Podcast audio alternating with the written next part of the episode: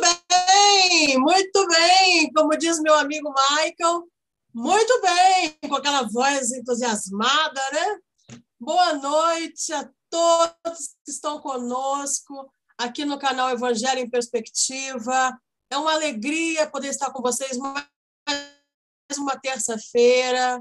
Já começamos, porém, pedindo desculpas pelo atraso. Tivemos, tivemos problemas técnicos aqui. Tivemos problemas técnicos, mas já foi resolvido. Acontece isso, a gente sabe como é que é a tecnologia, né? Surpreende a gente. Cada dia uma surpresa. Mas que bom, podemos estar aqui conversando um pouco mais sobre o Evangelho de Jesus Cristo, sobre o que a gente pode aprender no Velho Testamento, no livro de Êxodo, com os meus amigos, vocês juntos. Eu quero dar, então, boa noite para o Adriano e dizer que hoje o Bispo Lima não pôde estar conosco. Vamos desejar uma boa noite para ele, uma excelente semana. E, semana que vem, na terça que vem, ele vai estar com a gente. E já deixando avisado, gente, que na terça-feira que vem teremos convidados especialíssimos. Um casal maravilhoso. Acompanhe nas redes sociais. Nós vamos postar no nosso Instagram. Nós temos Instagram, viu, gente? No Facebook do canal. Quem será o nosso convidado especial, né? Quem serão? E nós vamos é, estar com o Bispo Lima também aqui, tá bom? Então, enquanto o irmão Adriano vai chegando, eu vou dar boa noite para quem já está com a gente aqui e agradecer por vocês estarem conosco, terem aguardado. Sueli, boa noite. Giza, José Gomes, Irmã Zezé, boa noite. Cida Graça, nossa fiel escudeira. Maria Helena Silveira. Mônica Silva. Elis Regina. Marilene da Graça. Ana Paula Velâncio, nossa primeira dama maravilhosa. E tem mais, ó, Marília Vicente, Maria Regina, a, Cida falando, ó, tá, eu achei que era só aqui em Pouso Alegre. Não, é, a dificuldade está em todos os lugares aí, viu, irmã? Marli Vieira, Fátima Silva. Olha que bacana, a Fátima Silva destaca Perdizes, São Paulo. Yara Cristina. Ei, Yara, boa noite, querida. Ivanildo, Júlia de Fátima. Boa noite, então, a todos. E agora, meu querido Adriano, meu amigo, meu irmão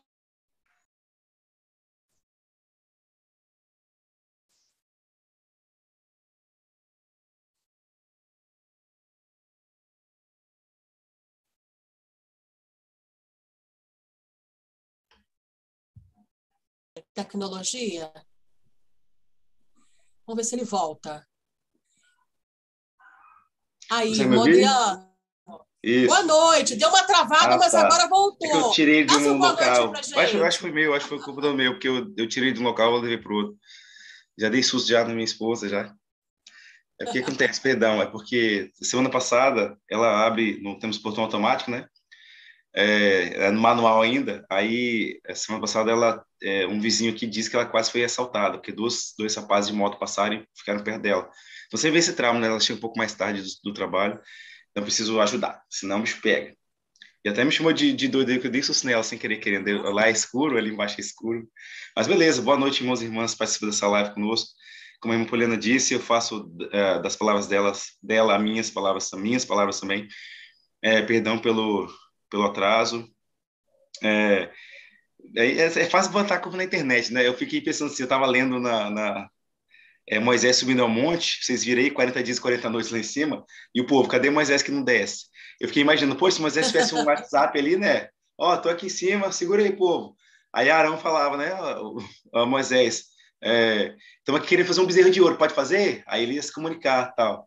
Mas eu creio que ia dar interferência também lá no morro, lá no, no Monte Sinai ia dar interferência também. Mas fica imaginando, né? A cada época tem suas, seus benefícios, né? Tem suas, seus, uh, seus prós e contras. É, e para nossa época, assim, fantástico. A tecnologia, assim, é fantástica. Dá uns BOs em vez ou outro, mas, assim, ainda assim, ela é, ela é fantástica. Ela encurta distâncias. A irmã Poliana falou agora, foi de São Paulo, irmã Poliana? A irmã que você citou agora, de São Paulo?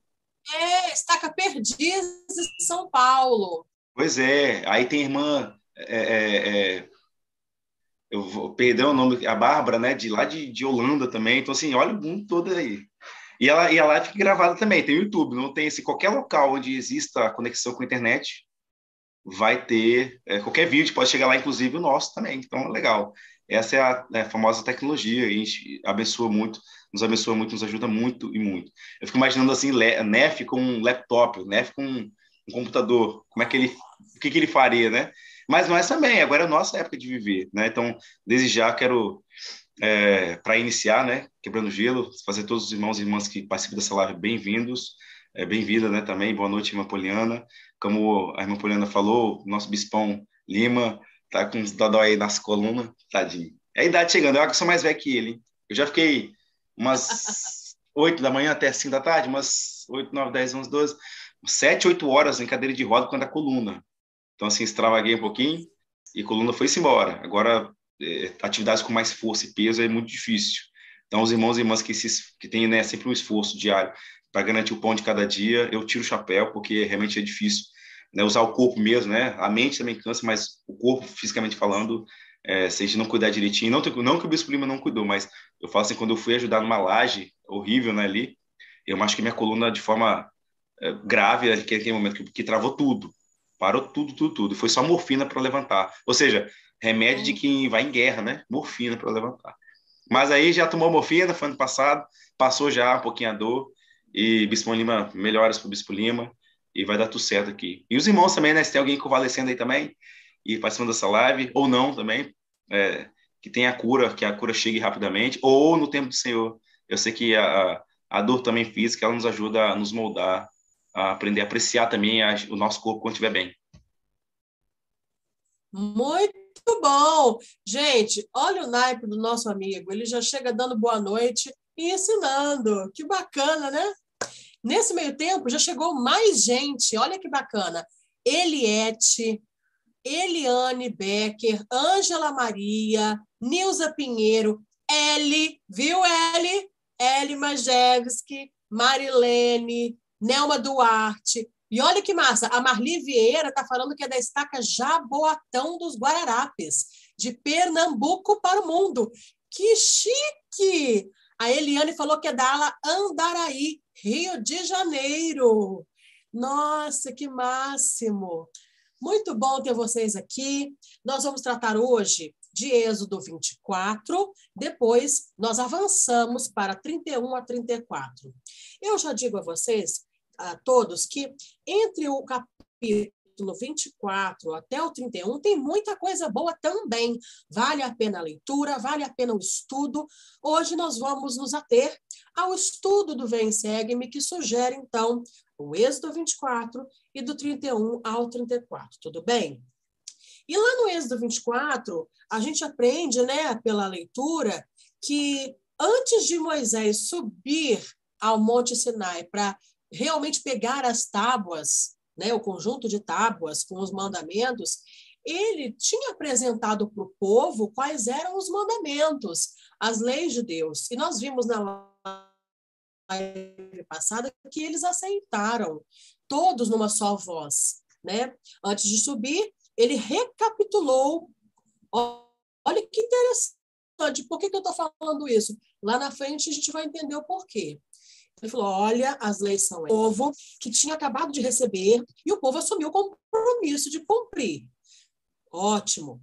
Antes de subir, né, novamente, o que, que Moisés fez, né? É, falou sobre, então, oferecer holocaustos, sacrifícios. Foi feita, então, uma oferta de sacrifício para que o convênio fosse celebrado, né, oficialmente. E a gente vê lá que fala assim em aspersão de sangue, né? Sangue do animal sacrificado foi aspergido não só sobre o povo, como também sobre o altar. Isso tem um simbolismo, né? Essa aspersão de sangue sobre o povo e sobre o altar. Tem a ver com o convênio que estava sendo feito entre o povo e Deus. E essa questão do sangue aspergido remete a uma doutrina, que é a doutrina da expiação de Jesus Cristo, certo? Então a gente vê esses símbolos, essas lembranças, desde o Velho Testamento, é, em preparação para o que viria a ser feito que é o sacrifício expiatório de Jesus Cristo. É, e aí a gente, então, avança um pouquinho, e eu queria perguntar, então, para o meu irmão Adriano, você tem algum comentário para falar, falar a respeito dessa parte? Porque eu vou, dar, vou falar um pouquinho sobre a expiação em si. Você tem algum comentário para fazer? É, o senhor ele, ele disse, é, porque é muito, muito assim, é, uh, atual ali na época de Moisés ali, né? Vamos imaginar a gente na época de Moisés. Lógico que as escrituras, como o presidente uh, Brigham Young, Neff, ele disse, né, que aplicaria as escrituras a nós para nosso proveito de instrução agora, para o nosso tempo. Mas imaginar, imagine, imaginemos a gente vivendo lá na época de, de Moisés.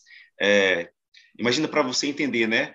Para nós compreendermos. É, algo que ainda não havia acontecido, mas é como se tivesse acontecido a expiação. É...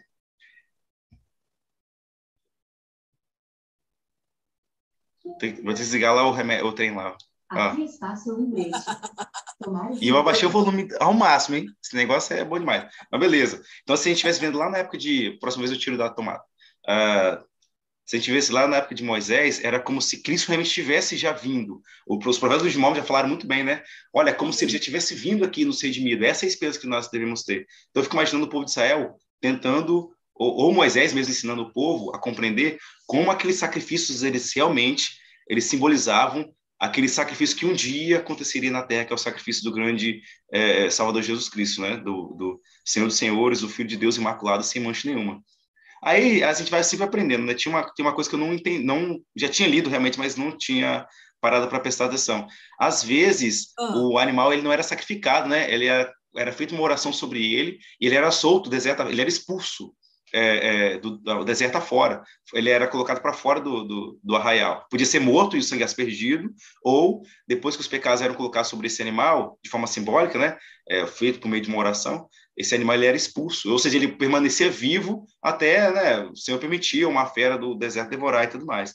É interessante essa questão. Nem sempre, então, os animais que seriam né, colocados em sacrifícios, eles tinham que realmente morrer, é, porque realmente mostra ali na cultura é, do, dos judeus, é, do povo do povo hebreu, de que às vezes é, nem sempre o bichinho era sacrificado, né? Um bode, principalmente, era sacrificado.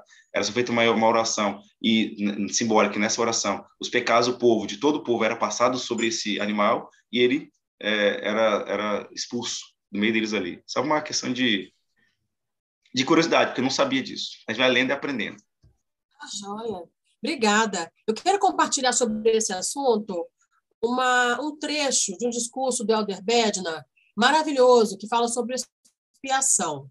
Diz bem assim: a maioria de nós compreende claramente que a expiação é para os pecadores. Não tenho certeza, porém, se sabemos e compreendemos que a expiação também é para os santos, para homens e mulheres bons, que são obedientes, dignos e conscienciosos, e que se esforçam para tornarem-se melhores e para servir mais fielmente. Podemos erroneamente acreditar que precisamos fazer a jornada de bons para melhores e tornar-nos santos sozinhos. O Evangelho do Salvador não se refere simplesmente a evitar o mal em nossa vida. Também se refere essencialmente a fazermos o bem e a tornar-nos e a nos tornarmos bons. A expiação nos ajuda a vencer e evitar o mal e fazer o bem e tornar-nos bons. A ajuda do Salvador está disponível para toda a jornada da mortalidade.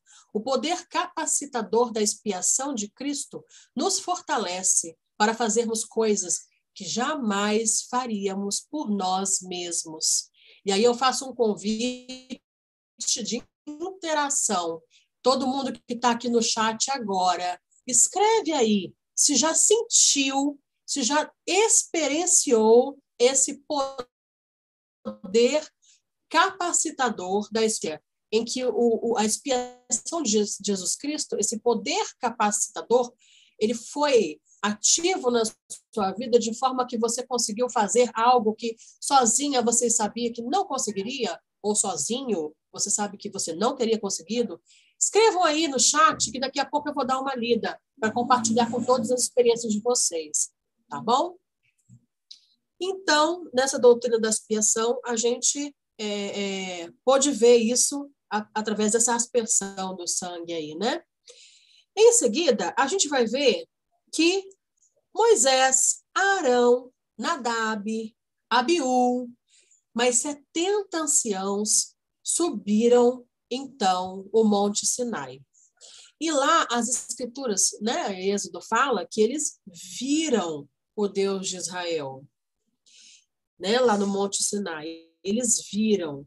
Só que o Senhor pediu para Moisés subir depois deles um pouco mais alto, num ponto um pouco mais elevado, para receber então as leis nesse conjunto de tábuas de pedra, né, que foi pedido. E lá ele ficou 40 dias e 40 noites. E olha que interessante, gente. Lá em Deuteronômio, quando a gente vai estudar Êxodo, tem a notinha de rodapé, mostra que lá em Deuteronômio fala que esses 40 dias e 40 noites que Moisés esteve lá no Monte Sinai, no ponto mais alto com o Senhor, ele esteve em jejum. Irmão Adriano, isso te lembra alguma coisa?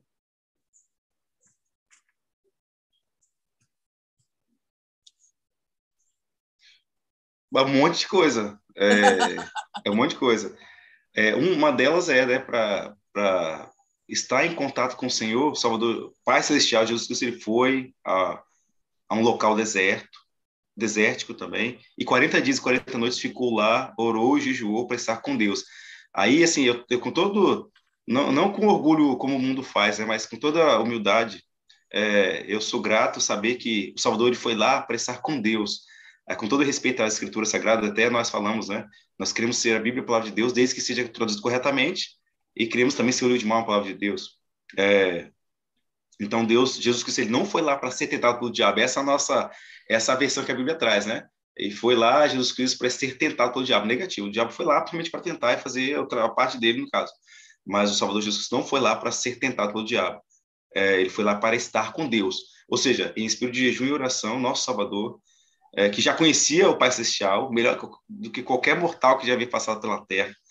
Ele ainda foi lá para o deserto e para ter mais força espiritual e física também, ele orou e jejuou. Então, assim, Moisés realmente ele é um protótipo. Todo profeta, né? Ele, ele é um protótipo do Salvador Jesus Cristo. Tanto que quando... É, não que eles são comparados, né? Nunca, mas eles são protótipos por quê? Porque parte da vida deles, ou alguns momentos da vida deles, eles são... É, Cristo também passou, né? É, Moisés foi um exilado, por exemplo, mas ele teve que ficar longe dali, né? E, e no Egito ali foi cuidado pela filha do, do faraó. E porque o, o, rei tinha jurado exterminar né, os, os meninos. Na época de Cristo, a mesma coisa, né? Heróis mandou matar os meninos. Então, assim, é um protótipo interessante. Tanto é que quando ele ressuscita, Cristo, ele, no caminho de Emaús, o registro conta assim, e começando por Moisés, falava-se o que dele se encontrava em todas as escrituras. Então, assim, Moisés realmente foi um grande legislador em Israel, um grande homem. Tanto é que na escritura, lá no registro, quando Cristo ressuscita, o primeiro homem citado é Moisés, né? Fala assim, a escritura diz, começando por Moisés, Jesus Cristo falava que dele se achava em todas as escrituras. Então, é, realmente Moisés é um protótipo grandioso, assim como José, como os outros profetas foram, que nós até citamos até então, o Jacó foi um protótipo, protótipo de Jesus Cristo, porque lá para o deserto, é, em locais elevados, jejuando e orando, assim também Jesus Cristo ele fazia. Então, assim, me lembra também. Assim como lembra também, em nossos dias agora modernos, o primeiro domingo do mês de jejum. Foi instituído pelo quarto presidente da igreja, né, o presidente Wilford Woodruff, na época, na época do presidente Woodruff, foi instituído na igreja do mundo inteiro, um dia, pelo menos o primeiro domingo do mês, em que os irmãos oram em jejum e doam ofertas generosas de jejum, para que a, os irmãos da igreja do mundo inteiro, e até não membros da igreja, sejam abençoados, né? É, só para ter uma ideia aí, quanto é, teve, tivemos um treinamento de, de, com o presidente né, do tempo aqui, perdão, há dois sábados atrás, e ele mesmo diz, né, você estava aqui, então você vai lembrar, ele diz que as ofertas de jejum, elas não, é, ninguém mexe, a oferta de jejum é para jejum, assim como a construção de templo, tudo mais, ou seja, a igreja não mexe na oferta de jejum para ir para qualquer outra coisa, não é para construir templo, não é para construir, construir capela, nem nada, é realmente é destinado para ajudar as pessoas que precisam mesmo de ajuda. Então, quão abençoados nós somos em poder jejuar, em ficar 24 horas sem comer e beber, e aquele é, alimento que a gente não usou, poder doar para outras pessoas poderem também ser tão abençoadas como nós. É uma bênção grandiosa. Muito bom, muito bem. Obrigada. Olha, e o pessoal está interagindo aqui, olha que bacana. A Terezinha Maia falou bem assim: Sim, irmã, eu já senti o poder capacitador do Senhor em minha vida. A Marli Vieira disse assim: Sim, como mãe, leoa que sou, e hoje, com meus filhos adultos e casados, vi meu filho passar por uma grande injustiça. E só por causa da expiação de Cristo me fez ter compaixão por essas pessoas. Nossa, irmã Mali, muito obrigada por compartilhar essa experiência. Maravilhosa, desafiadora, mas real, né? Muito bom. Olha o que a Nilza colocou aqui para gente. Parei de trabalhar fora para cuidar de uma irmã especial após a morte da nossa mãe. Jamais pensei que teria tal responsabilidade. Sou solteira e sem filhos. Sei que o Senhor tem me capacitado. Sinto que Ele está comigo e me ajudando, pois sozinha não conseguiria. Nilza, muito obrigada pela sua experiência. A gente viu uma do passado com a Marli e viu uma experiência de agora. Você está hoje usufruindo do poder capacitador do Salvador, da, do sacrifício expiatório que ele fez. E nós oramos para que você realmente sempre se lembre que não está sozinha, que ele completa aquilo que lhe falta, te fortalece. E ela, e ela coloca aqui, ó, gratidão ao Evangelho e a Jesus Cristo. Realmente, muita gratidão ao Evangelho. Gente, vocês têm noção do privilégio que nós temos de, nessa dispensação, a gente ter nascido e ter conhecido o Evangelho de Jesus Cristo? E poder desfrutar dessas bênçãos hoje?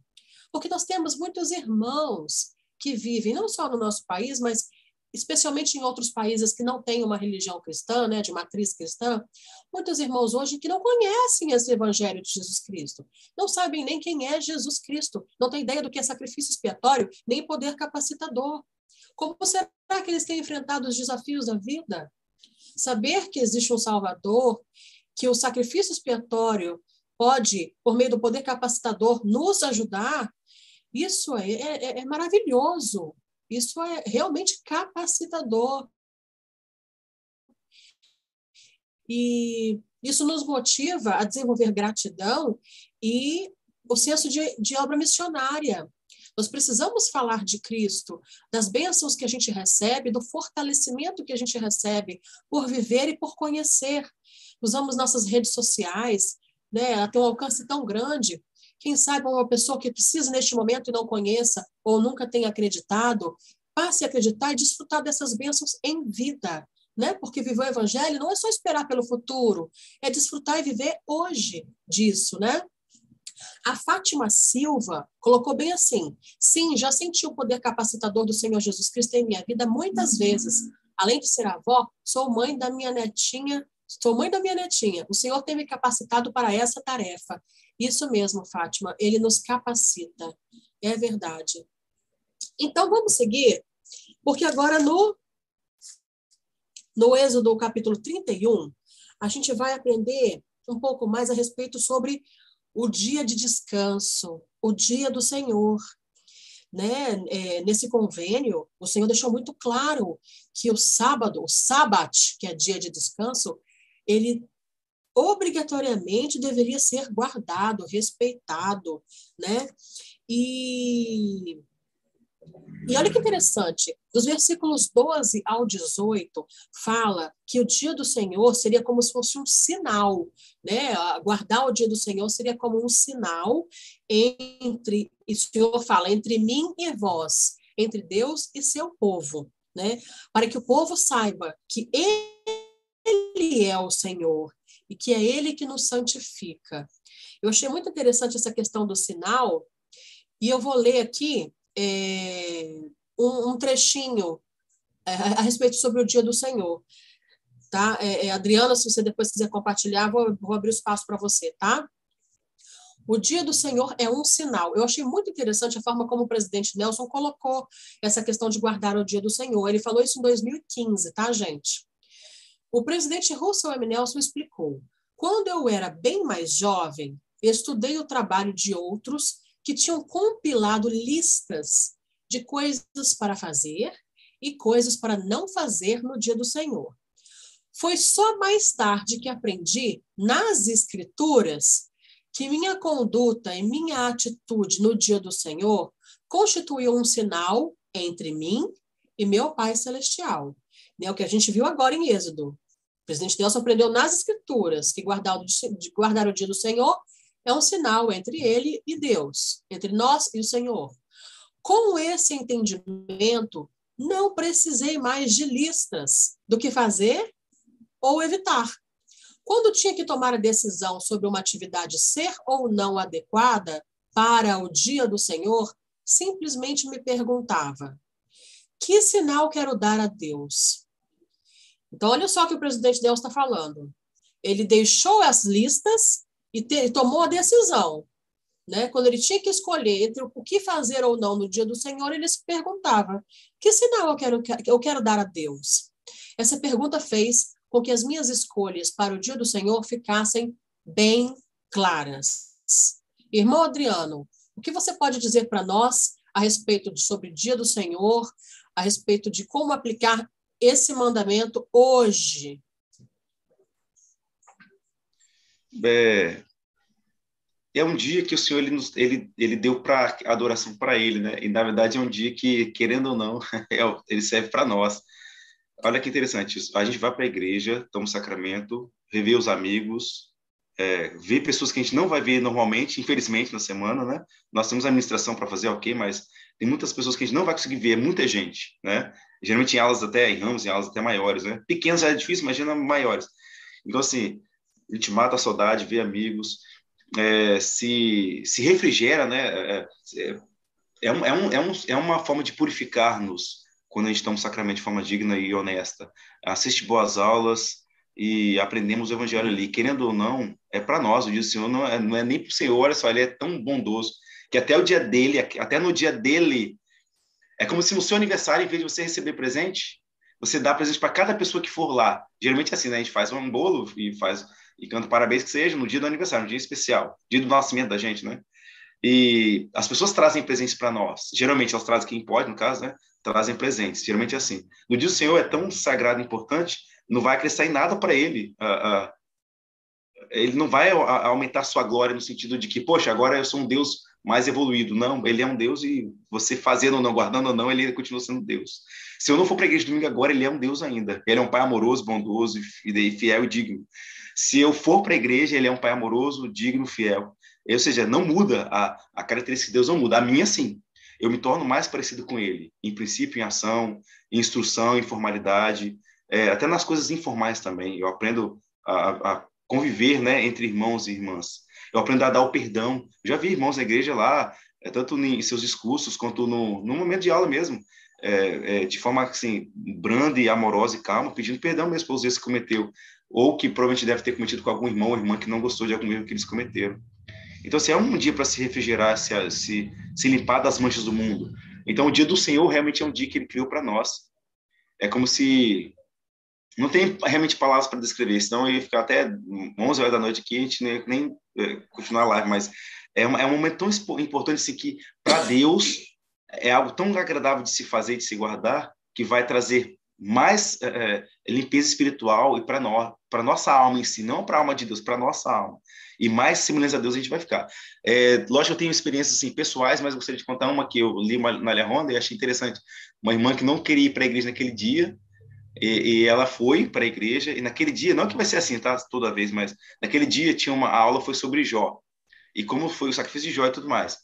É, e o que ele passou, a experiência dele. E ela teve uma, uma um concurso para fazer e naquele concurso houve uma, teve uma redação. E ela registra em seu, seu testemunho que a redação que caiu para fazer era sobre Jó. E ela, ela, eu não vou lembrar se ela passou ou não, é, não vem ao caso, mas ela fez uma excelente redação, graças a ter ido para a igreja e lá ter, sido explanado sobre Jó. Não estou falando que você vai para a igreja e amanhã vai fazer uma redação ou algo assim e vai estar 100% ali, poxa, só porque eu fui para a igreja, mas ali é o local para onde está. É, é, igual aquela história do Print Monson, do jovem Rupert, que, foi, que achou aquela esmeralda do rei fazendo o seu trabalho, né? É ali que a gente vai encontrar Jesus Cristo. E uma coisa assim, fantástica, um, um amigo nosso aqui da, da, cidade, William, ele foi secretário do ramo, então ele escreveu, ele botou assim de forma bonita num, num cartaz na, no corredor da capela, e, e dizendo assim: Você quer encontrar Cristo?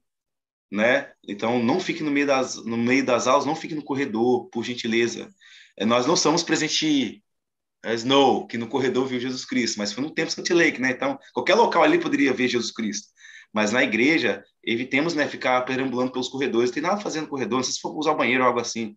Nem, nem os líderes, né? A gente vê, às vezes, líderes entrevistando pessoas, não que eles não vão fazer, conseguir fazer, né? talvez não consiga fazer realmente em outro momento, mas é um é algo que a gente precisa evitar, tá? Evitar e não fazer mesmo. É, eu já vi, né? A gente vê, às vezes, os líderes querendo cuidar dos rebanhos, mas matando sua aula, estando lá no local, às vezes precisa, tá? Eu já vi alguns casos de irmãos que fizeram por merecer, né? Tava ali, mas é, é pedido para que nós todos sejamos em nossas aulas, né? É eventualmente é isso. Você tá falando de uma não é toda vez, né? Regra, né? Correto. Obrigado, irmã Poliana. Então, assim, é, nós vemos alguns líderes até esmorecendo na fé por conta disso. Fizeram muitas vezes, fazem muitas, muitas vezes. Então, conselheiro, vê seus, vê seus líderes ali entrevistando gente no meio das aulas, não deixa não, tá? É, eventualmente, realmente, vai precisar em alguns momentos, mas não todo domingo, não toda hora, não todo momento, porque vai fazer a, a fé do líder também esmorecer, porque era para estar lá na aula, tanto dando o seu parecer sobre o que acontece, né, sobre, sobre sua vivência, né, é, é, é, é pessoal, quanto ouvindo, né, sendo edificado. Então, assim, é o momento de estar. Então, quer encontrar Jesus Cristo no meio das aulas, por gentileza, não fique no corredor, e você vai ter um dia abençoado e maravilhoso. E é nós, lembrando que, como o presidente Kibo disse, é nós que fazemos as reuniões da igreja. Então, não vem falar assim ah, aquela reunião foi chata porque aquele discurso foi mal preparado, ou aquela aula foi mal preparada. É, se a reunião foi chata, é culpa sua, tá? Presidente Kimbo, diz presidente Kimbo que é culpa nossa. Então, vamos lá, elevemos nossas vozes, elevemos com um espírito de gratidão e mansidão e bondade, é, não como o presidente é, Taylor fala, né? Não com turno, disso não é para você ficar lá, braço cruzado, fiozão, é para você estar realmente alegre, sem muito riso, né? Mas com um semblante alegre, é, recebendo as pessoas de bom grado, amando né, os pescadores, os irmãos e irmãs que aparecem lá, que você vai ver, e é, é uma bênção sagrada especial. É, então, assim, o evangelho não foi feito para deixar a gente taciturno e ranzinhos ali, mas alegres e felizes. Então, no dia do Senhor, lógico, né? Não vamos gargalhar, não é um ciclo, não é uma palhaçada, mas é, que tenhamos um sorriso no rosto e recebemos as pessoas é, tanto de centenas de anos na igreja bem, quanto aquelas pessoas que estão começando a vir agora ou estão voltando para agora. Recebemos elas bem e elas vão querer ficar, elas vão querer voltar. Muito bom, obrigado, irmão Adriano. É... O irmão Ivanildo estava compartilhando com a gente a respeito do poder capacitador. Eu vou só ler o que ele colocou. Eu não tenho conhecimento do irmão Adriano, mas mesmo assim, fui chamado como presidente de ramo e o Senhor está me capacitando a cada dia. Por isso estou aprendendo com vocês também. Sabe, irmão Ivanildo, o Senhor não nos chama pelo que a gente conhece. Ele conhece o nosso coração e o desejo de aprender. Então, certamente, ele sabe do seu coração. Por isso, ele te chamou para servir nesse momento, nesse lugar. E à medida que o senhor buscar, o senhor vai aprender, porque é uma promessa do Pai Celestial né? Pedir e ser-vos-á dado, bater e ser-vos-á aberto. E o Pai Celestial, ele, ele se alegra muito quando, quando a gente busca não só servi-lo, mas também aprender. E o Senhor está fazendo isso. Né? De Lembrando aqui, irmã... Irmã Poliana, perdão interrompê-la, né? É, falou bem presidente, mas assim, não é não, presidente. A, gente vai estudando, lógico, vai, né, com o tempo, vai aprendendo, mas realmente, como o Poliana disse, é correto. O presidente Brigham Young, ele ficou dois anos pesquisando a igreja, ele era metodista, bem da gema mesmo, e ele disse que não podia aceitar o livro de Mormon. Era tudo novo para ele, né? É, dois anos ele pesquisou a igreja, então olha só, o leão do Senhor, colonizador do estado de Utah, o segundo presidente da igreja, o que mais, o que o presidente que mais ficou na igreja, como liderança, né, da igreja, que presidiu a igreja por mais tempo.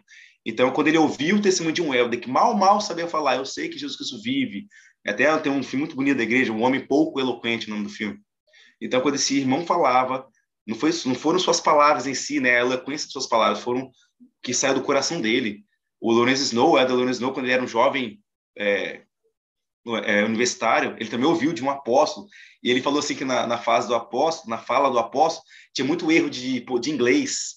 Ele não se atentou para os erros de inglês, ele, ele voltou depois para o espírito que, que aquele apóstolo falava. Eu não lembro qual foi o apóstolo que estava na viagem com Lourenço Snow. Lourenço Snow não era membro da igreja ainda na época. E ele falou assim que não foram as palavras do apóstolo que tocaram ele. Foi um testemunho, assim, vigoroso e fiel. Então, realmente, lógico que a gente tem que estudar e tesourar as palavras de vida eterna, mas não é realmente nossa eloquência com o passar dos anos.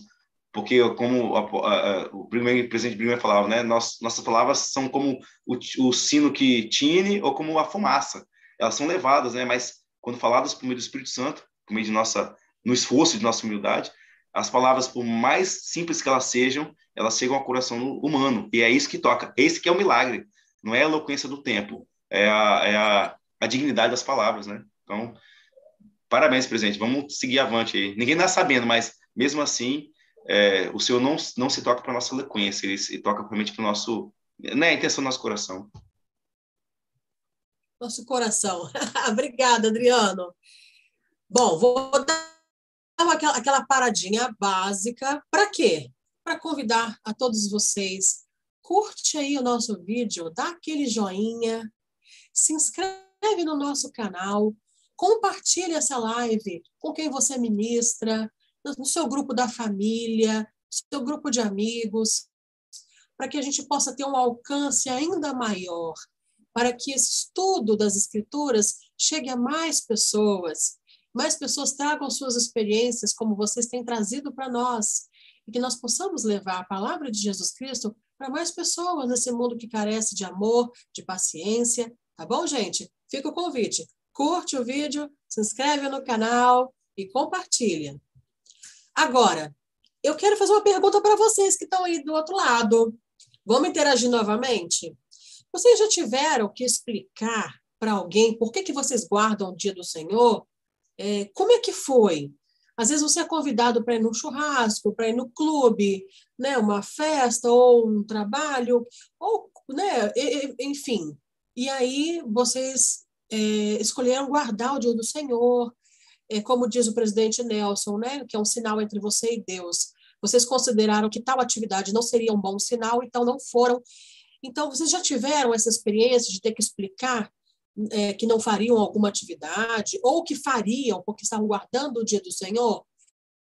Como é que foi essa experiência? Escreve aqui para gente, compartilhe a experiência, que daqui a pouquinho eu vou ler, tá bom? A experiência de vocês sobre o dia do Senhor. Vamos avançar para o a, capítulo 32, que fala sobre o bezerro de ouro. Gente, pensa que história mais estranha, que história mais inexplicável, né? Nuvem, coluna de fogo, pragas, mar que abre, maná que cai do céu, água, né, que desce, água amarga que se torna doce, pedra que jorra água, enfim, uma infinidade de maravilhas, né? E quando Moisés apresentou e certificou ali com o povo de Israel, antes de pegar as tábuas, né? Quando ele recapitulou com o povo sobre os mandamentos, e o povo disse em uma só voz: sim, nós obedeceremos. Quando ele desce do Monte Sinai, o que, que ele vê? O bezerro de ouro. E às vezes é um pouco difícil entender o porquê, né? O porquê disso. Nós temos algumas, nós encontramos algumas explicações. Eu achei interessante que no manual da Escola Dominical diz que a impaciência o medo e a dúvida, às vezes, podem vencer a fé e o compromisso. Então, será que nesse caso a gente se aplica isso? Impaciência é realmente. Moisés ficou 40 dias e 40 noites. Onde está o nosso líder? Né? O medo. Nossa, já tinham enfrentado guerra com os amalequitas, sabiam que enfrentariam mais guerras para chegar na terra prometida. Quem, quem, ó, quem que vai nos defender, né? Dúvida, será que é o Deus mesmo de Israel? Será que não é? Então, a impaciência, o medo e a dúvida podem fazer com que a fé e o compromisso sejam vencidos. E aí, é, é a gente tem que tomar cuidado com isso. Tem uma citação aqui, bem interessante, de um estudioso do Velho Testamento e, da, e do mundo antigo, tá? Ele diz assim: cada vez mais impacientes diante da demora de Moisés e cada vez mais sem esperanças de que ele voltaria, Os israelitas quiseram ter imagens de deuses que fossem adiante deles. A ideia de fazer um bezerro pode ter surgido de suas lembranças dos deuses egípcios, como a vaca de Ator, o touro de Apis. Ironicamente, depois de fazer o bezerro de fundição, olha que interessante, Arão tentou preservar a ideia de que aquela seria uma festa ao Senhor e que a celebrariam fazendo ofertas, comendo, bebendo e folgando, como se fosse um sincretismo né, religioso. Eles se corromperam e, e olha que interessante essa questão do material. O Adriano já falou em outras lives a respeito da questão sensorial, né? Dos, da, da dificuldade que eles tinham, fome, sede, cansaço, tudo da carne, né? E dos sentidos. E esse ídolo que eles criaram era um, não era um ídolo abstrato, não era algo que eles não viam, era algo material. Então, era um povo muito apegado ainda ao material. Né? Essa coisa do transcendental, do confiar num Deus que não se vê, para eles era muito difícil. E será que isso é, é fácil para a gente hoje? Eu não sei, não. Eu acho que isso também é difícil para a gente hoje. Eu vou ler uma citação do presidente Kimball, depois vou passar a vez para o irmão Adriano para falar a respeito disso com a gente. O presidente Kimball diz assim: os ídolos ou os falsos deuses modernos podem adotar as formas mais variadas, tais como roupas, casas, negócios, máquinas, automóveis, barcos, inúmeros outros desvios materiais que conduzem para longe da trilha que leva à divindade. Que diferença faz que o objeto de adoração não tenha forma de um ídolo? As coisas intangíveis podem prontamente tornar-se ídolos. Diplomas, títulos, poder, é, uma coisa também, publicidade, né? popularidade. Muitos adoram a caçadas, pescarias, férias. Gente, caçar não é ruim, pescar não é ruim, é tudo coisa boa. Férias é bom, piquenique é bom, futebol é bom. O que, que não é bom? é colocar tudo isso antes de Deus, porque ele nos ensinou, né? Buscar primeiro o reino de Deus e tudo mais o será acrescentado. Então, irmão Adriano, como é que você vê isso hoje? Né? Esse perigo de nós estarmos adotando bezerros de ouro tão rapidamente como aquele povo naquela época. E o que, que você sugere que pode nos ajudar a nos policiar, né, para que nós não caiamos com tanta recorrência nesse perigo do bezerro de ouro atual? O... Ótima pergunta, minha colega. Obrigado. O... É algo assim que a gente precisa realmente ficar antenado. É para isso que eu entendo assim, né? A missão da igreja, aperfeiçoar os santos, redimir os mortos, proclamar o evangelho. Essas três coisas elas são intrínsecas, né? Elas são conjuntas, né? É, mas quando eu penso assim, aperfeiçoar os santos, qualquer coisa que vai nos ajudar, qualquer programa da igreja, junto com o lar, né, que vai nos ajudar a nos aproximar de Deus, ela vai nos ajudar, a, vai fazer com que a gente pare de adorar esses falsos deuses e adoremos o verdadeiro Deus de Israel. O povo queria alguma coisa tangível, né? Arão, poxa, Moisés demora lá, poxa, 40 dias já, nossa, que tempo. Tempo demais. Talvez a gente nem dure nem tanto 40 dias assim.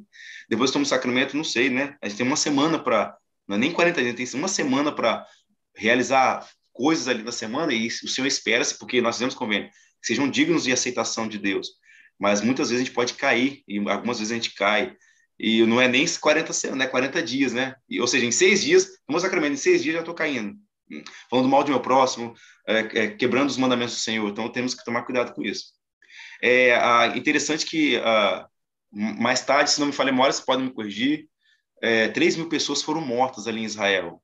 Foram 3 mil, né? É, o Moisés ele, ele, ele permitiu que os levitas ali, junto com, a, com os irmãos, matassem esses irmãos que não quiseram se arrepender. E diz o registro aqui, a tradução de Osmith, diz que ele teve que orar muito, que eu fiquei pensando, peraí, então, peraí, nepotismo aí? E Arão? Arão que fez, né? Não, não, não tô dizendo que ele foi lá né, cortar e, e fazer, né? Mas ele deu a ideia, tira os braceletes, os brincos, vamos pegar o trem aqui e fazer o bezerro de ouro. Ele estava ali no meio. Poxa, é como se fosse ali um, um dos conselheiros a Nelson, a é, Oxford, para Henry Biaren. Não, vamos falar, para Nelson demora, no WhatsApp falhou aqui, a internet está mascando.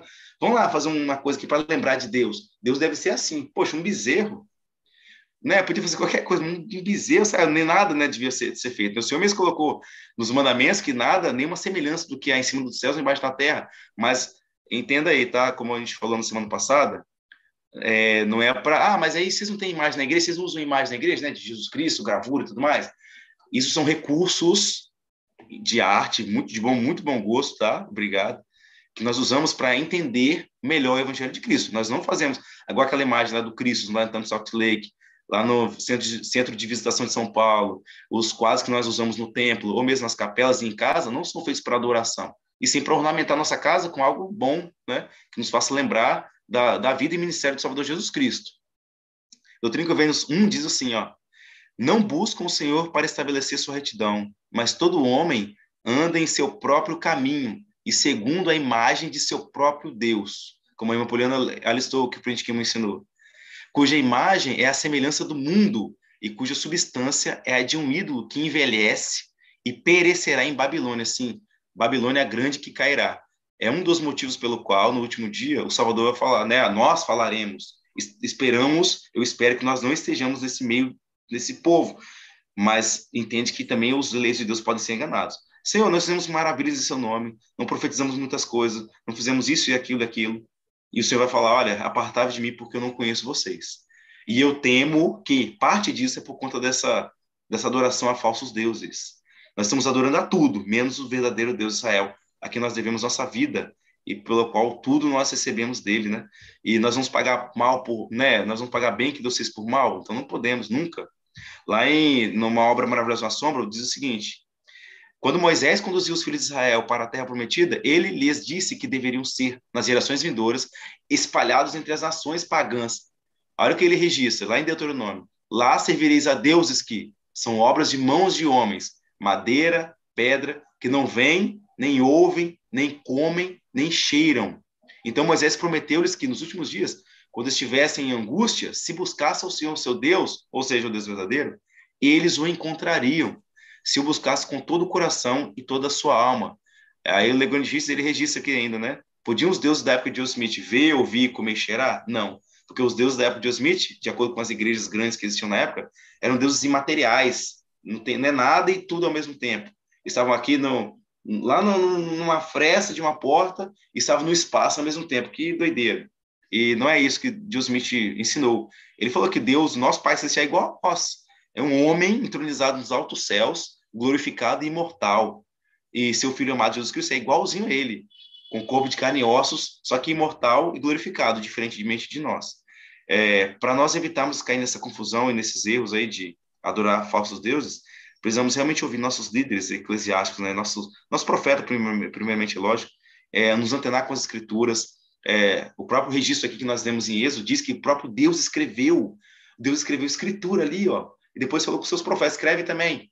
Neve, escreva, Deus Smith, escreva. Nós podemos também escrever por inspiração nossos diários pessoais, mas antes disso um pouquinho, nós vemos a dar ouvidos às palavras do profeta vivo, que eles falam vira escritura. Precisamos entender e aceitar e, e guardar os seus os convênios que nós fizemos por meio das escrituras, por meio dos mandamentos do Senhor. Então, é algo sério que o Senhor deixou muito claro nas escrituras. É, viemos estudá-las com mais afinco e aplicar de forma prática em nossa vida o que, o que de Deus ali é requerido, o que de nós, na, verdade, é requerido por meio do Pai Celestial. Então, vemos a dar ouvidos ao profeta vivo para não cairmos na, na armadilha de seguirmos falsos deuses. E no último dia, esses falsos deuses, assim como os falsos deuses lá do Egito, não vão poder salvar, né? não vão poder ajudar o povo é, e vão deixar, vão, vamos perecer. Então, que nós venhamos a confiar realmente no Deus de Israel, que tudo sabe, tudo vê, e é um Deus amoroso e de bondade, de paz para cada um de nós. É, realmente eu sei que Deus ele não está satisfeito conosco quando colocamos nossa mente, nosso coração nas coisas vãs desse mundo, que vão perecer em Babilônia, vão envelhecer e vão perecer em Babilônia, vão perder seu brilho.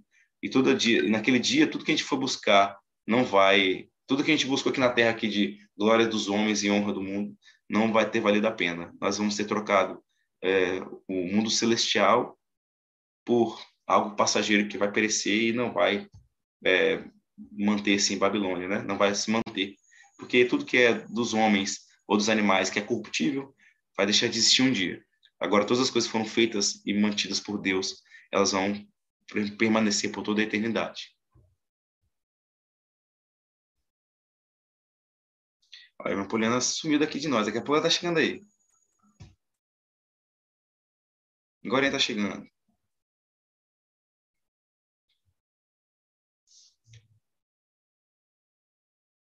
Isso mesmo, aqui, ó. É, deixa eu ver aqui nos. Até a irmã Poliana voltar, espero que ela volte, tá? Até meu computador tá meio travado aqui, travando aqui.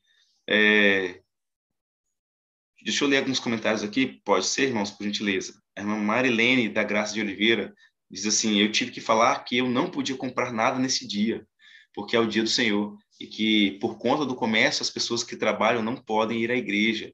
É verdade, isso é verdade a irmã Maria Imaculada da Silva, irmã Poliana, minha família também é, é Barcelos, Barcelos em um L só, de Minas Gerais. Ó, fazer história da família aí juntos aí, ó. Compartilhar um com o outro aí. Irmão João Batista Souza, eu deixei de jogar os domingos. Muitos me chamavam para jogar e pagavam para ir.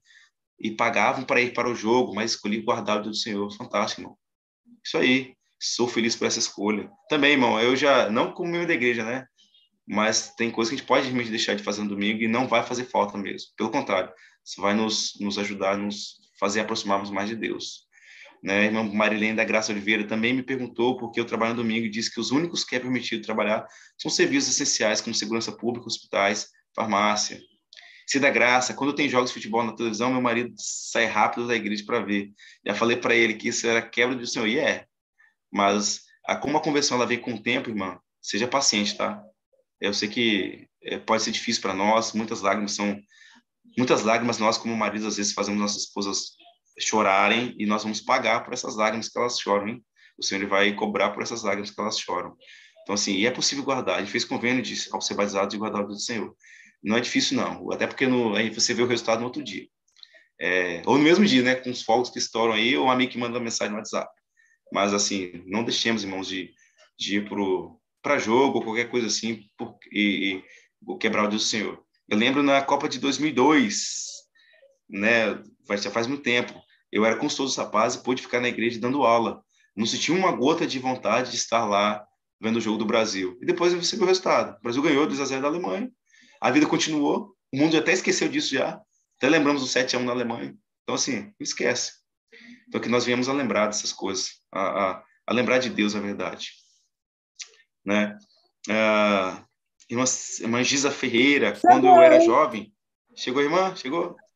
Quando eu era Caiu, aqui soltando você, hein? Não cai mais não. Deixa eu, só, deixa eu só ler aqui o que a irmã Giza escreveu, então, aí depois você passa o tempo para você. A Giza Ferreira escreveu: tá Quando eu era jovem, tá amigas de trabalho, aos fins de semana faziam passeios e eu nunca ia. E testemunhava, elas, elas zombavam para encurtar o assunto. A que criticava, se batizou, serviu missão comigo. Bem feito, ó. bem feito do bem. Que legal a criticava se basou. Tá parecendo a, a, cunhada do presidente Tidoff, né? Do Edo Tidoff. Quando a, a, a, irmã dela, que é a, atual, que é a esposa do presidente Tidoff, falou assim que ia conhecer a igreja, ela falou: não, não vai lá, não, que os mormons são isso, aquilo, aquilo. Quando foi lá, foi batizada também, bem feito. Então, assim, que legal. Parte disso, irmã Giza Ferreira, é, é por conta do seu exemplo, tá? É fantástico. Hum, é, pode ser, não sei como foi, né? Você falou que você viu missão com você, então tudo indica aí que foi você que ajudou ela. Lógico, com a bênção de Deus, com a força do Senhor. Você que ajudou e muito essa, a sua amiga, né? A, por não trabalhar nos fins de semana e não passear nos fins de semana, os que zombavam, um dos que zombavam acabou sendo baseado na igreja. Então, seu testemunho é firme e forte e vai trazer muita honra, como tem trago, né? Trazido, tem trazido muita honra para a igreja. Então, que legal, irmãs. É um exemplo que eu tenho que seguir, né? É, dar o exemplo para meus amigos, falar mesmo, porque eu não faço isso ou aquilo, e dizer mesmo, porque eu amo Jesus Cristo. Não é uma condição de regras né, que o Senhor deixou para você deixar de fazer ou fazer, mas porque eu amo Jesus Cristo. Eu quero guardar o melhor do Senhor, porque eu amo Jesus Cristo. Mas obrigado, irmãos e irmãs que participam dessa live. Irmã Poliana voltou, já passo tempo para ela. Você vê, né, como é que é a desvoltura da irmã Poliana, ou do Bispo Lima e do irmão Mike comigo. Tem que aprender muita coisa ainda. É desse jeito, é igual o Kinder Ovo. Você não sabe o que tem dentro ou não sabe o que vai acontecer, tem que estar preparado, né? Mas muito bom isso que você colocou aí, eh, irmão Adriano. É... Uma coisa interessante agora, só para fechar essa parte do capítulo 32, e você, na verdade, você já tinha adiantado lá no início, que Moisés foi um mediador. E nesse ponto, né, de ele ver o povo de Israel naquela situação de adoração, quando ele volta para falar, quebra né, as, as, as placas de pedra, mas enfim, depois volta para falar com o Senhor, ele lá no versículo 30, né, Êxodo 32, 30, ele acaba se oferecendo, Senhor, né, perdoa esse povo, né, senão me risque, o Senhor pode me riscar daqui. Então, mais uma vez, a gente vê o profeta sendo um protótipo de Jesus Cristo, né, como um mediador. Isso eu achei bem interessante. Avançando para o 33. É, Poliana, rapidinho, irmã. É, foi um dos motivos pelo qual, eu não lembro se eu citei, é, foi um dos motivos pelo qual Arão, Arão não foi morto. Porque, como líder ali em Israel, junto com Moisés, cairia sobre ele primeiro, né, as, as, a, um, o desagrado ao Pai Celestial, a Jesus Cristo, no caso. E Moisés, ele realmente interrogou, interviu muito, muitíssimo, tanto pelo povo quanto pelo seu irmão Arão, porque ele morreria também. Só que, assim, é. eles tiveram a chance de também de se arrependerem, é, mas 3 mil do povo de Israel não quis, por isso que eles, tiveram, eles foram realmente mortos, eles não estavam mais com Deus. É, eu, é, eu, lembrei, embora o manual não traz isso, eu lembrei quando Moroni, né, ele pediu para os realistas, que eram nefitas também, é, mas achavam que era melhor por causa do sangue real, é, em pegar em armas para defender sua nação. Eles não quiseram. E Moroni, como autoridade é, terrena ali, o líder militar em época de guerra, e como um profeta do Senhor, um líder profeta do Senhor, ele condenou à morte todos aqueles realistas. Mas é porque Moroni era mal? Não. É porque os realistas não quiseram trabalhar em prol do, da liberdade, ou seja, em prol da igreja, em prol do reino do Senhor aqui na terra. Mesmo aconteceu com essa galera que morreu no, na época do povo de Moisés. Eles não quiseram voltar os seus corações a Deus. E ali tinham essas leis mesmo, essas penas tão grandes e terríveis, que era a vida, pagavam com a vida a sua rebeldia. Muito bom. É... No, no capítulo 33, a gente vê que Israel perdeu uma grande bênção. Como o povo não se mostrou preparado para estar na presença do Senhor, e olha que o Senhor estava desejoso disso, é... Israel perdeu essa bênção de estar na presença do Senhor. E tanto que a, a, Moisés ele fez a tenda da congregação, que não era o tabernáculo ainda, né? A tenda da congregação fora do acampamento. Então tudo muito concreto, a gente vê material, né? Então o lugar onde Moisés estaria com o Senhor, né, na tenda da congregação, onde a nuvem desce, estaria fora do acampamento, para mostrar bem, mostrar bem claramente que ainda que o Senhor os ajudasse nesse caminho até a terra prometida, eles não estariam preparados nem capacitados para entrar na presença do Senhor. Então, a importância da gente entender que o pecado, ele nos afasta do Senhor, né? Essa, essa, esse acontecimento do passado é para ilustrar algo que a gente precisa prestar atenção hoje. O pecado nos afasta do Senhor. E aí, tem uma citação aqui do Elder Bednar, de 2006, muito importante. Diz bem assim: a bênção prometida por honrarmos o convênio do batismo é que poderemos ter sempre conosco o seu Espírito. Exatamente porque a bênção prometida é de que poderemos ter sempre conosco o seu Espírito, devemos prestar atenção e aprender com as escolhas e influências que nos separam do Espírito Santo. O padrão é claro. Se algo, se algo em que pensamos, algo que vemos ou ouvimos, ou fazemos nos afasta do Espírito Santo, devemos parar de pensar, parar de ver, ouvir ou parar de fazer. Se aquilo que tem o objetivo de nos divertir, por exemplo, aliena-nos do Espírito Santo, é porque com certeza esse tipo de diversão não nos serve. Uma vez que o espírito não pode tolerar a vulgaridade, a rudeza ou a falta de recato, então, sem dúvida, tais coisas não são para nós. Se afastamos o Espírito do Senhor quando fazemos o que sabemos ser ruim, então tais coisas não são mesmo para nós. Então, essa citação do Elderbed nos ajuda a discernir é, o que fazer, o que ver. Está vendo que não tem lista? De novo aqui. Não é uma lista do que eu posso, do que eu não posso. Né? É, o padrão é outro. Né? Isso, eu vou, vou é, é, é um sinal entre mim e o Senhor. Isso me aproxima ou me afasta do Espírito Santo? Porque eu fiz o convênio no batismo, de, né? E o Senhor me prometeu que teria sempre comigo o Espírito. Mas, em contrapartida, o que, que eu prometi? Recordá-lo sempre e guardar os mandamentos que ele nos deu, né? Que ele me deu. Então, quando a gente está afastado do Espírito Santo, isso não acontece de um dia para o outro, são pequenas escolhas né, que nós nos vamos nos permitindo fazer, e quando a gente se dá conta, está bem distante do Espírito Santo, a gente é capaz de fazer coisas que nunca imaginou que fosse capaz de fazer. E não são coisas boas, não são coisas espirituais. Sabe, irmãos? Pessoas maravilhosas chegam a situações e a atitudes que nós nunca esperaríamos.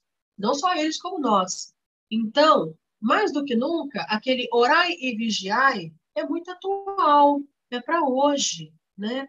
Nossa família, orai e vigiai, para que a gente não caia a ponto de não conseguir mais sentir o Espírito e, e realizar coisas, se afastar do Senhor, como o povo de Israel se afastou naquela época. A gente já está caminhando aqui quase para o finalzinho, tem muita coisa para falar, teria para falar da, das tábuas, das novas tábuas, né? A gente viu que Moisés subiu novamente, o Monte Sinai, novas tábuas foram preparadas. Nós aprendemos pela. Fala cinco minutinhos para nós, o, o, o, irmão Adriano, a diferença que a gente aprendeu nesse estudo do Vem Segue-me sobre a, o conteúdo das novas tábuas.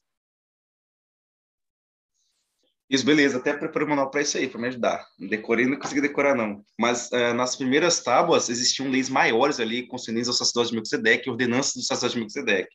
O povo judeu, o povo hebreu, ele passou todo esse tempo no deserto, é, sendo lógico, eles eram, Moisés tinha assim, de Melquisedeque, eles eram presididos pelo de Melquisedeque, mas as ordenanças, muitas delas eram feitas por meio do sacerdócio arônico.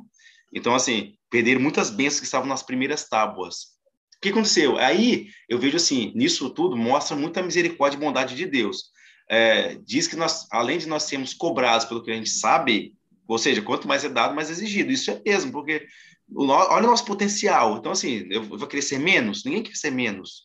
É, menos no sentido de, poxa, Deus ele pode te dar tudo que você é, é, não é que você quer, mas que você precisa. E você vai, não, você não quer isso não, não me dá essa benção não. Poxa, o Senhor está tá dando aqui essa benção para nós. Moça, olha, segue por esse caminho que vocês vão receber isso, isso, aquilo. Olha que grandiosidade vocês podem receber. Tronos, reinos e, e, e princípios e, e, majestade, glória e domínio. Quer não, meu filho? E muitos hoje não querem, tá? Mas, assim, é arbítrio. É, no manual do Velho diz o seguinte. Deixa eu só encontrar uma coisa aqui legal para entender aqui. É, vamos lá. Depois que eles desceram, Moisés recebeu ordem de subir de novo. E o Senhor prometeu-lhe dar as tábuas de pedra contendo a lei e os mandamentos de Deus. Essa é a primeira menção feita às tábuas de pedra. Assim, parece que os dez mandamentos e diversos outros preceitos foram dados e aceitos pelo povo, inclusive com o oferecimento de um sacrifício.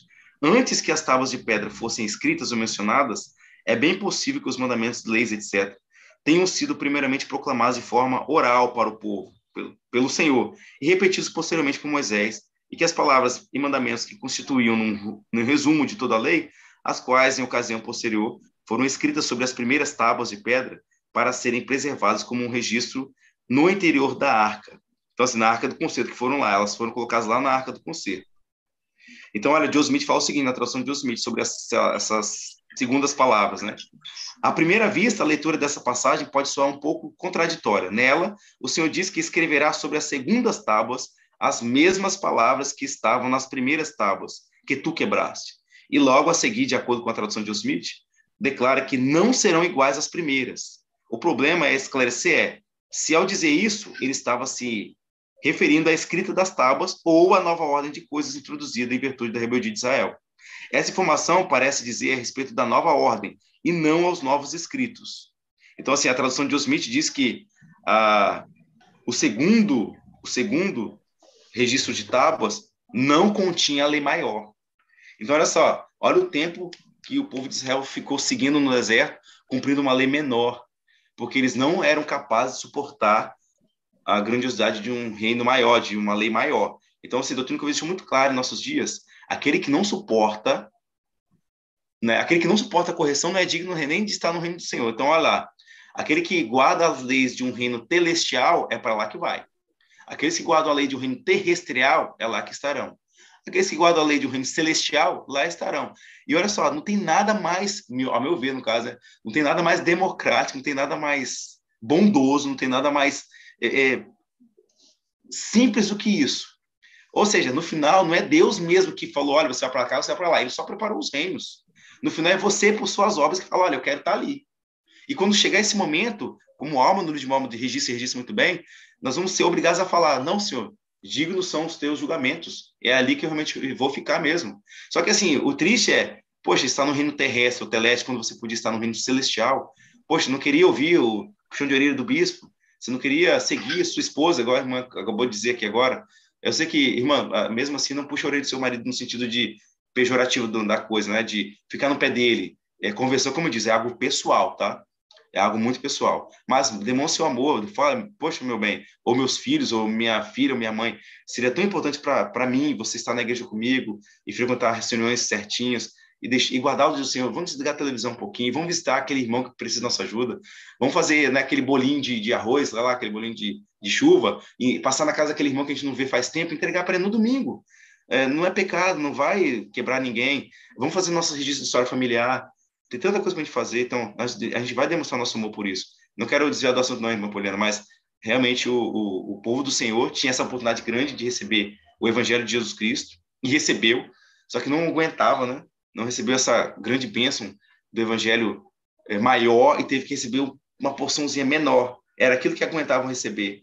E às vezes, a gente não tem ainda o livro de Mormon inteiro para nós, aquele, aquela parte gigantesca que não foi traduzida, porque aquelas 620 páginas eu não consigo ler nem em um ano. Então, por que Deus vai me dar mais coisas? Seria para condenar a gente. Então, assim, nisso tudo eu não vejo Deus segurando nada, ele não está retendo nada, ao meu ver. É a gente que não consegue receber. É, Deus ele está evitando que a gente seja é, condenado porque ele está dando mais coisa. O Senhor foi muito misericórdia com Israel, minha, minha opinião, tá? Ele foi muito misericordioso em dar uma lei menor para o povo de Israel, porque se ele continuasse dando a maior, o povo não aguentaria, o povo morreria, é, pereceria totalmente ali, não aguentaria. Nem mesmo Moisés, eu acho, mas é, é ele é bondoso demais para isso. Então, segura a lei menor aí, segura que você pode receber e depois eu vou mandar mais, um pouquinho aqui, um pouquinho ali, como Jesus Cristo. Nem Jesus Cristo recebeu de a plenitude do início, mas ele foi crescendo um pouquinho aqui, um pouquinho ali. Isso, assim, as escrituras deixam claro, os profetas modernos deixam claro.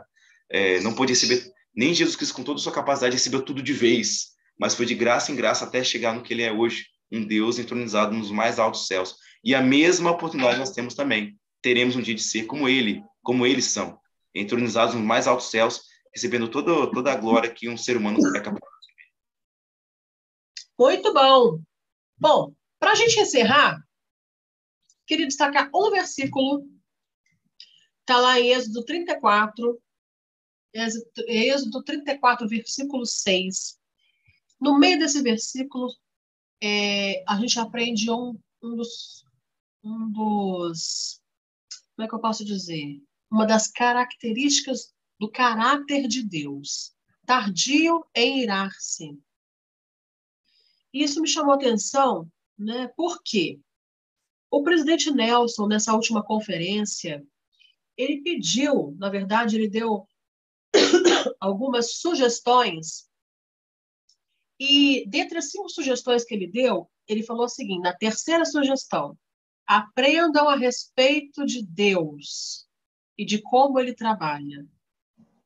Então, estudando aqui o Vencerem-me de hoje, a gente pode aprender um pouquinho sobre Deus, sobre o caráter de Deus. Diz que ele é tardio em irar-se. E o presidente Nelson, além de nos sugerir é, sobre aprender a respeito de Deus, nos fez um convite e uma exortação. Resolver nossos conflitos pessoais é, nós só conseguiremos resolver nossos conflitos pessoais à medida que nós permitirmos que a maior parte de nós seja é, uma busca constante de semelhança ao Salvador, ao, ao, próprio Deus, que tem esse caráter de ser tardio em irar-se. Então, isso me chamou a atenção muito, muito, muito, muito, porque é um caráter, né, um, um atributo, um caráter de Deus. O presidente Nelson pediu para a gente aprender a respeito de Deus até para podermos segui-lo, e pediu para que nós pudéssemos resolver os nossos conflitos pessoais. E tem um discurso do Aldeberto muito bom também, que fala sobre a mansidão. Eu não lembro o nome do discurso agora, mas é, falando o que é o que é, um, o que é ter o caráter manso, que não é simplesmente algo, algo passivo, Pelo contrário, é corajoso. O manso é corajoso. Ele não é passivo, mas ele ele não compra briga, né? Então fica um convite, irmãos, nessa desse encerramento da nossa dessa live de hoje, em que nós enfrentamos tantos aí desafios, né, irmão Adriano, para conseguir botar a live no ar, para manter essa live no ar, né? Um convite para que nós possamos aprender mais sobre o nosso nosso Deus, sendo, por exemplo, um dos aspectos tardio em irar-se, que nós possamos seguir o conselho do profeta Nelson de conhecer a respeito de Deus, de como ele trabalha, e que a gente viu que ele é justo, né? E que nós possamos é, aplicar na nossa vida tudo aquilo que a gente tem aprendido. A gente não vira a chave de um dia para o outro, é como o irmão Adriano acabou de falar. É degrau em é um pouco aqui, um pouco ali. Levanta, anda, caiu, se arrepende, levanta e anda de novo. Anda de novo. É, é perseverando, irmãos. Um dia de cada vez, um dia de cada vez, dando o melhor que nós podemos, pudermos hoje. E que nós, nós possamos é, lembrar né, de tudo aquilo que foi estudado e aplicar realmente. Então, irmão Adriano, suas considerações finais para a gente poder encerrar.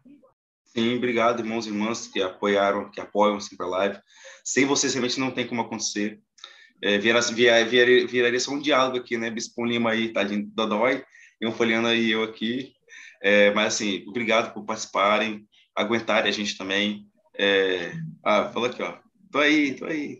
Ele tá aqui, tá ouvindo a gente, tá com dores, mas o Senhor vai abençoar para sarar. Irmã Poliana não falou uma coisa que, que, que eu, eu falo aqui também, junto com o que o presidente Nelson disse, né? E, é, e corrobora tudo isso, né? A gente pode mudar assim nosso temperamento. Eu tenho um discurso para gente monstro fantástico, é amansa teu temperamento. Isso. E é fantástico, lindo demais, assim.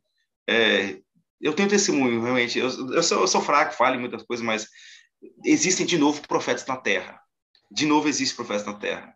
E o Senhor fala com eles, só que a gente precisa ter fé para ouvi-lo. É, Fred Nelson ele diz também nos seus, num dos tópicos, ele falou assim: acreditem em milagres. É... Ele, ele pediu para a gente acreditar em milagres, porque. Oi? Acreditem e peçam por milagres. Isso, e peçam, porque o Senhor vai, ele está disposto a fazer.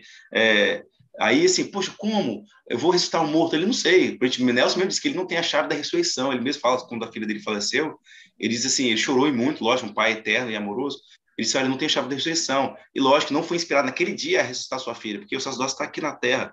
O sacerdote de ele tem esse poder de ressuscitar pessoas. Ele pode fazer isso. Nós podemos fazer isso. Só que esse poder só é despertado com dignidade e entendimento do que a gente está fazendo, lógico, com a vontade de Deus também. Mas, assim, os milagres, eles são reais. É, é muito profundo o que Deus me disse. Ele disse que é, salvar um homem, uma mulher, lógico, salvar um homem, uma pessoa, é melhor do que ressuscitar um morto. Eu falei, caramba, paz Deus me você foi, você foi longe, hein? Como? E ponderando, né? Às vezes, assim, a gente tem conflitos internos, como a Poliana colocou, para a gente resolver esses conflitos internos, mas não confiamos no nosso bispo. A gente não confia, às vezes, nosso esposo ou nossa esposa, que está se esforçando a cumprir com os mandamentos do Senhor. A gente não dialoga com eles, a gente não fala, Senhor, me ajuda. É igual aquele senhor, né? Aquele fala, oh, mestre, meu filho cai no, no, fogo aqui às vezes, ele se machuca muito. Imagina, o Eder Rosa deixa um discurso maravilhoso sobre esse, esse, esse ponto. Ele fala assim: imagina o tanto de vezes que nosso filho já deu dor de cabeça para nós, não no mau sentido do negócio, não é o meu filho que é mau, é um espírito mau, toma meu filho. O Senhor nos ajuda. Aí o Salvador fala: ah, você pode, você pode, você pode acreditar nesse milagre, tudo é possível que crer. Aí, né, até no filme da igreja, que você faz um olhar assim interessante para o senhor, que você acredita que eu posso fazer? Sim. Ele fala, depois ele, ele, o senhor precisava de ajuda, o pai, né, fala assim, ah, senhor, ajuda minha incredulidade. Então, assim, irmãos, é. eu não sou de aço, eu não sou de ferro, sou um ser humano mortal, imperfeito, é, é, só que não é justificativo para errar, lógico. Mas, assim, já que a gente sabe disso, que bom. Busquemos aquele que sabe tudo, e guarda todas as coisas, sabe todas as coisas. O Paulo já falou para nós isso, Moron já falou isso para nós, está lá registrado bonitinho. Vemos até o Senhor, da fraqueza nós vamos nos tornar fortes. Levemos nossos conflitos pessoais até Cristo, acreditando em milagres. E essa fraqueza para nós, que até podem zombar de nós sobre essas fraquezas, serão fortalezas para nós. É lógico, é nosso se gabar sobre isso não, mas já pensou naquilo que você era fraco, hoje você é forte? Naquele mandamento que você quebrava, você não quebra mais porque você é forte. Mas você não tentou resolver sozinho, igual a irmã Poliana leu É, eu li hoje no seminário essa frase fantástica, esse, essa citação fantástica da de Bedna, porque a gente não está sozinho, tem Cristo ali para fazer, para ajudar a gente. Ele diz que vai levar os fatos conosco, porque essa abelha insensata, essa testa de bronze, pescoço de dura servir, serviço, é, é, não, não, não aceita esse conselho do Senhor. Vemos até o Senhor, levamos nossa fraqueza até Ele. Senhor, essa é minha fraqueza aqui, ó. Bispo, prendo ramo, meu pai, minha mãe, né? Uma irmã da socorro, que é sua amiga leal ali, fiel, e ela, eles vão nos conduzir até o bispo, até o prendo ramo, para nos ajudar a vencer nossa fraqueza. Mas, irmãos e irmãs, o prendo ramo não tem bola de cristal, ele tem o Espírito Santo com ele. Mas ele não tem bola de cristal, ele não vai adivinhar, ele não vai adivinhar tudo. E nem o Senhor não chamou ele para isso, não. Nós também demonstramos que nós queremos vencer nossa fraqueza, nossa a maldade do nosso coração mesmo, igual o rei Lamone, né? O pai do rei Lamone, tirar esse espírito inico quando eu confesso. Onde eu encontro essa, essa, esse, esse bálsamo de Gileade? Onde, onde eu encontro essa cura? É na igreja de Salvador Jesus Cristo. Nenhum outro local vai encontrar, não adianta não. Então chegamos até nossos bispos de ramo, conhecemos nossos pecados, nossos erros, limpemos nosso vaso interior e nós podemos, podemos exercer nosso sacerdócio, ressuscitar pessoas e salvar pessoas por meio da nossa ministração. Tem, tem algo mais bonito de ver alguém largando o vício e voltando para a igreja. Isso é maior que ressuscitar um morto. Não tem nada melhor que ver uma mãe é, se dedicando aos seus filhos. Isso é melhor do que se levantar um morto. Não tem nada melhor do que ver jovens ouvindo o profeta vivo. Isso é melhor que um morto. Isso é muito maior. Foi Deus me ensinou. Então, assim, eu só corroboro o que Deus me ensinou, porque é verdade. Vendo um, um, menino, um rapaz, que podia estar toda a extravagância do mundo aqui, deixando o cabelo cortadinho, bonitinho, aceando na sua, mesmo na sua roupa mais humilde, servindo uma missão tempo integral, uma moça que nem é obrigada a fazer lá por um, um ano e meio de sua vida, né? É, nem é obrigado a fazer missão lá, cumprindo uma missão tempo integral. É, um bispo conseguindo fazer uma roda de conversa com seus, com seus rapazes e moças, o presidente de quórum, o presidente da Sociedade Socorro, consegue ministrar seus irmãos e irmãs, trazendo vida e salvação essas pessoas. Isso é melhor que levantar um morto. Lógico, levantar um morto seria uma bênção fantástica, maravilhosa, trazer aquelas pessoas que a gente precisa ou queria que estivessem conosco, mas nada nada disso é maior, ressuscitar um morto, no caso, é maior do que essas coisas que eu falei, trazer pessoas da treva para a luz, que guardam os mandamentos do Senhor. Essa foi a missão de Moisés. Essa é a missão do presidente Nelson, é nos trazer a presença de Deus. É, mas como Nef, né? Às vezes a gente, a gente não faz, né? A vez perguntado ao Senhor, não, a gente não pergunta porque Deus não nos dá a conhecer. Jejuou, orou, foi para o seu líder sacerdócio, estudou as escrituras, meditou profundamente, ou só pergunta por perguntar? Então, irmãos, é muito profundo. Então, assim, não é só perguntar por perguntar, é querer mesmo que o Senhor nos ajude. Irmão Poliano, obrigado, deixa eu falar aqui. É, eu sou grato ao Pai Celestial por conhecer meu Poliano, presidente Barcelos, seu esposo. Sou grato por conhecer o Bispo Lima, o presidente Lima, que foi presidente Lima aqui meu aqui. Eu fui presidente dele, ele foi meu presidente. Agora é bispão. A sua esposa, irmã Luana, seus filhos, o irmão Michael, sua esposa, irmã Fernanda, assim, sou grato por essas pessoas e as pessoas que estão aqui na live, eu vou conhecendo também. Nós estaremos no Rio de Janeiro sábado agora, eu estou muito animado, muito feliz. Né? Vamos em, acho, 60 e poucas pessoas do Romário Cruz e algumas e mais alguns irmãos de Colatina. Estaremos lá no Rio de Janeiro, lá visitando o tempo. E assim, vai ser realmente maravilhoso. Então, assim, é, lógico que eu vou tirar foto, mas o que mais vai ficar é, é impressão mesmo que Deus vai me dar, vai nos dar, por meio desse sacrifício que a gente vai fazer é, para visitar o templo do Rio de Janeiro. Que, que bênção, que maravilha ter um templo mais próximo de nós ainda. E mais tarde, né, daqui a pouquinho, vai estar em Vitória, que mais do nosso lado aqui, ó. Tropeçar, você cai dentro dele. Né? Então, assim, sou grato a Deus por todas as coisas que me deu, são bênçãos realmente. Eu acredito em milagres, para mim isso é milagre. Conhecer essas pessoas maravilhosas, conhecer deles e ouvir os exemplos deles, que mesmo mortais imperfeitos, conseguem guardar os mandamentos de Deus. E aqueles que não, e aquelas que têm alguma dificuldade, eles pedem ajuda, oh, como é que você faz isso, como é que você faz aquilo? Assim, e a gente vai crescendo juntos. Essa é a visão, esse é o evangelho de Cristo. São pessoas mortais, ensinando pessoas mortais rumo à imortalidade e vida eterna. Muito bom. Obrigada, irmão Adriano. Faço suas minhas palavras também. Eu também acredito em milagres. Então, nós nos vemos na próxima semana com convidados especiais nesse mesmo canal, nesse mesmo horário. Combinado? Obrigada a todos, uma boa noite, uma excelente semana.